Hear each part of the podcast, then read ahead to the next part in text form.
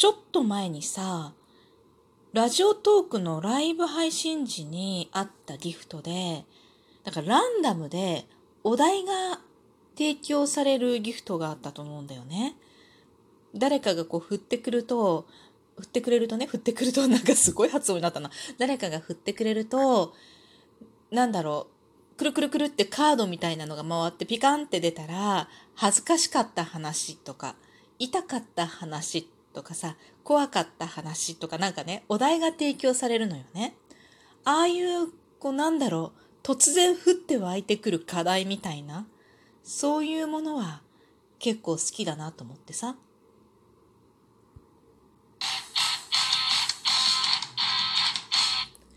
今日もなるようになるさ。こんにちは、アラフォー母ちゃんこと冬木玲です。この番組は私、冬木玲が日々思うこと、本の朗読や感想など気ままに配信している雑多な番組です。今ね、この冒頭の挨拶をしながら、ずっとなんとなくこう目線を向けてた方に、まあ、洗濯物が干してあったわけよ。雨だからさ、ちょっと家の中に洗濯物があるんだよね。で、そこに不動心って書いてあるの。これ何かっていうと、子供の剣道の時に、なんだろう、面の中に手ぬぐいを巻くの？みたいなんだけど、私はよく知らないんだけど、多分髪の毛を押さえたりするのかなんだかよくわかんないけど、汗、汗取り？いや、ずれ防止？わからない。面をこう、剣道のさ、面をこう、こう被るじゃない？で、その中に、こう、頭にこう、なんだっけ、あれ？手ぬぐい。手ぬぐいを巻くみたいなのね。で、その手ぬぐいが、なんかこう、ちょっと和風っぽい手ぬぐいだったりいろいろするんだけれども、学校から何枚かこう、提供される、支給されるの買ってるのわかんないけど、こう、配られて持って帰ってくるものの中にね、不動心って書いてあるの。動かない心っていうことだよね。これ意外に難しいなって思ってさ、まあどうしても移り気じゃない人の心って、ね、そうじゃなくてこうずっと一貫して何かこう変わらない、動かないものっていうのを持ってる人もいると思うんだけど、私は結構あっちに移ったりこっちに移ったりするタイプなんだよね。っていう話はまあどうでもいいんだけど。今日ね、冒頭で言った、なんかランダムギフトがあったなっていうのをふと思い出して、そういえばいつの間にかなくなってたんだよね。あの、ランダムにポンとお題が提供されるのは、私はなんか結構好きで、というよりもね、楽なのよ。なんかポンって、要は何について喋んなって教えてくれるっていうかさ、もう提供してくれるわけ、話題をね。で、これすごい楽で、人によっては、なんか、こう喋ろうと思ってることじゃないことを振られることが苦手な人も多いかもしれないけど、私の場合はさ、だ多分ね、考えること苦手なんだよね。昔からなんだろうと、これね、ほんと昔からなんだと思うんだけど、なんでもいい、なんか算数とか数学とかさ、先生が最初こう理屈を説明してるじゃない、授業でね。で、理屈を説明して、ふんふんふんって聞いててさ、最後にさ、なんかスペシャルシーンみたいな感じでさ、こんなんかポン、公式みたいなの出てきてさ、っていう理由でこの公式が生まれてみたいなこと言ってんだと思うんだけど、で、その公式に当てはめたらなんとパッと解けてしまうという、なんか、ものすごい、あの、簡単な解放を最後に教えてくれたりするじゃない。で、最初話聞いてないと、ふんふんふんって一生懸命聞いてるわけよ。で、なんかまあまあ私なりにね、このない知恵絞って、うんうんって考えてるわけよ。あ、なるほど、なるほど、よ、よくわかんないで、なるほどとか思いながらさ。んで、ほっといきなりさ、なんか、ね、こう公式みたいななんか簡単なことしてでもこうやるとできるんだよねみたいな。え、なんだとか思った瞬間、今まで考えたことすべてピュってなくなっちゃうわけ。え、ここに入れればいいんでしょ？みたいな。その公式1個覚えればいいんでしょ？で、ずっと世の中ね。なんだ、こうすればいいのね？って、最終的にどうすればいいかだけを瞬時に覚えてしまって、それまでの過程をもう考えることを放棄してしまうっていう、もう脳がよ、私が選んだんじゃないのよ。私の脳、脳がね、勝手に、ヒュッってもう、考えてたこととか考えることをピュッって捨てて、で、もうめっちゃ手っ取り早い方法に瞬時に飛びつくわけ。ずっとこうやって多分私は生きてきたんだろうなって思うんだけど、だからさ、なんだろうね。中学ぐらいまでならいいのよ。中学ぐらいまでの数学ならいいのよ。あの、数一、高校入ってもさ、なんかもう最初の頃の方ならいいのよ。なんか考えないと、要はこれはどういうことなのかっていうことを知ってないとわからないものってあるじゃない。ただ、ただ記憶してればできない、た、ただ記憶してればできるっていうものじゃなくなってくるじゃん。数学も先に進んでくるとさ。そういう風になった時に、お手上げなんだよね。で、その時はまだね、膨大な記憶、記憶をもってしてね、なんとか解けたとしてもね、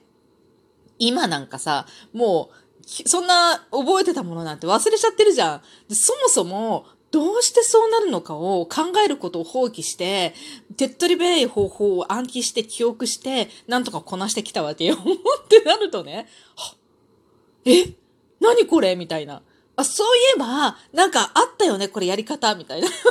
やり方忘れちゃったわ、と思ったら、もうどうやってもできないっていうね。ほんとアホよね。と思うんだけど、でも、なんか未だにそれをもう無意識のうちにしてるんだなって思うのが、今日さ、なんかいろいろさ、あれ話そうかな、これ話そうかなっていろいろ話すこと考えてたわけよ。で、考えてる間にだんだんだんだんめんどくさくなってくるの。で、ふっと見るとさ、この、まあ、まあ、いいや、もう考えててもしょうがないから、もう収録しちゃおうみたいなピッと押しちゃおうと思ったらさ、このお題ガチャってあるんだよね、収録トークに。で、収録トークの画面開くと、もうトーカーさんでね、収録されてる方はわかると思うんだけれども、画面のね、配信画面の中に、下にこう、効果音とかさ、最初にチャッチャチャよく鳴らしてるじゃんあの効果音とか、あとお便りを読むときにね、上にお便りが出てくるようなお便りりのボタンとか、ちゃ、なんだろう、ハッシュタグ企画とかいうのがあって、まあ、ハッシュタグでいろんなお題が出てたりとかするんだけど、その中にね、お題ガチャっていうものがあるのよ。で、それピッと押すと、これピッと押すと、今出てきたね、この、押すとさ、なんていうの、お題が画面にポンと表示されるの。で、それに従って喋ればいいっていうの、これ最初収録トークを始めた最初の頃、私ずっとこれやってたんだけれども、ふっと押してみたわけよ、今日。そしたらさ、ここにお題がポンって今も出てんだけどさ、好きな芸能人と一日デート誰と何をするって出てるわけ。でももうさ、これを見た瞬間に、好きな、芸能人って私こうあんまり知らないから、すごい困るんだけど、でもね、それを見た瞬間にさ、もう、これを話そうかな、あれを話そうかなって考えたこととか、なんかこういう話をしようかなって思ってたこととかも全部ピュッてどっか飛んでくの。ほ んで、あ、もうこれ、みたいな。提供されたこれに乗っかろう、みたいなさ、瞬時にそう思うわけよ。これね、もうこれから先さ、これ一番ボケる要素な気がしてさ、考えることを極力こう放棄しようとするね。世の中人間生きてるよ。考えなきゃいけないこといっぱいあるんだけど、もう考えることを放棄してなんか手っ取り早い方法に乗ることってすごくできるじゃん。やってしまうと。あと困るとしてもさ、その場をクリアするにあたってね。でさ、できちゃったわけよ。好きな芸能人と一日デート誰と何するっていうのを今日は 喋ろうかなって思っても半分以上終わってんだけどさ。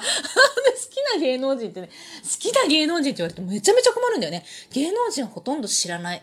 あのライブ配信なんかでたまにね、コメント投げてくれる人はもうかなりたくさんの方がお気づきかと思うんだけれども、まあ当たり前のことほんと知らないわけよ。で、な、なんだろうね、すっ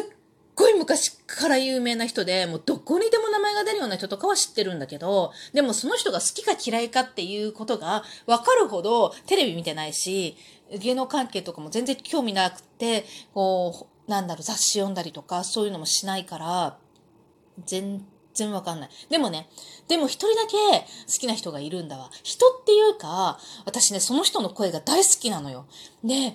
もうね、どんだけ好きかっていうと、これさ、その人と一日デートするとしたら何するって。もう、私もうその日は黙りますみたいな。ずーっとその人が喋るの聞いてるみたいな。喋ってくれることが前提なんだけど、もう、な、なんでもいいわ、その人が発する、もう、音をさ、声のね、喉から発する音を私はずっと聞いてるわって思うぐらい、その日ばかりはもう私喋らなくていいって思うくらい、すごい好きな人がいるんですよ。で、もう、それはね、ライブ配信時にちょっと一回喋ったことはあるんだけれども、中学の時よ、本当にね、音楽っていうものが耳に入らない人間だったのね。だから巷ではさ、音楽が流れてるじゃない。あの、どこに行っても、スーパーに行ったって、道歩いてたって、その辺のお店から漏れ聞こえてくる音楽っていうのあるでしょ音楽がかかってない、まあ、ラジオのこともあるけど、でもそのラジオもさ、たくさん音楽を流してるじゃん。基本的に音楽がかかっていないお店ってないでしょ絶対ないと思うんだよね。違うものがかかってることはあるかもしれない。トークとかね。そういうことはあるかもしれないけど、音のないお店っていうのは絶対ないと思うんだけれども、私からすると、世の中は、全部雑音でしかなかったの。で、その音楽がかかってることも実はね、中学ぐらいまでは気づいてなかった。なんでかっていうとお店に入ったらさ、なんかざわざわしてるざわめきってあるでしょあれともう全く同じレベルでしかなかったの、音楽がね。だから、音楽がかけられているっていうことに気づいてなくて、まあ、ざわめきがあるっていう感じだったんだけど、ある日、道を歩いてたら、ふっと明確に音楽が聞こえてきたの。これは、これはなんだ？みたいな。どこかで誰かが歌っている？みたいな感じなぐらい、すごい衝撃とともに音楽が流れてきたのが、何だったと思う？それはね、x ジャパンの Say Anything ですよ。それが、ビュンって初めてよ。初めて私の耳に意識しないで聞こえてきた音楽っていうのがそれだったんですね。で、何が良かったんだろう？曲が良かったのか声が良かったのか全然わからないけれども、以来私はずっと x ジャパンが好き。でね、もうそのね、バンドが何をしてるとか、もうどういう人だと全然知らないわけよ。ただその曲だけが好きで友達に、横にいた友達に、ね、何この曲って言ったら、えって似合って笑うわけ。私結構真面目な子だったから。で、その子は、比較的ね、一緒の友達いた子は、比較的不良要素のある子だったの。で、私がそれを聞いた途端、似合って笑うわけ。まあ理由はね、後々に貸してもらった CD, CD のパッケージを見たらびっくりして分かったんだけれども、それでもよ、ええー、みたいな思ったんだけど、変わらず、ボーカルのね、トシの声が大好きです。今も好き。で、なんかあると、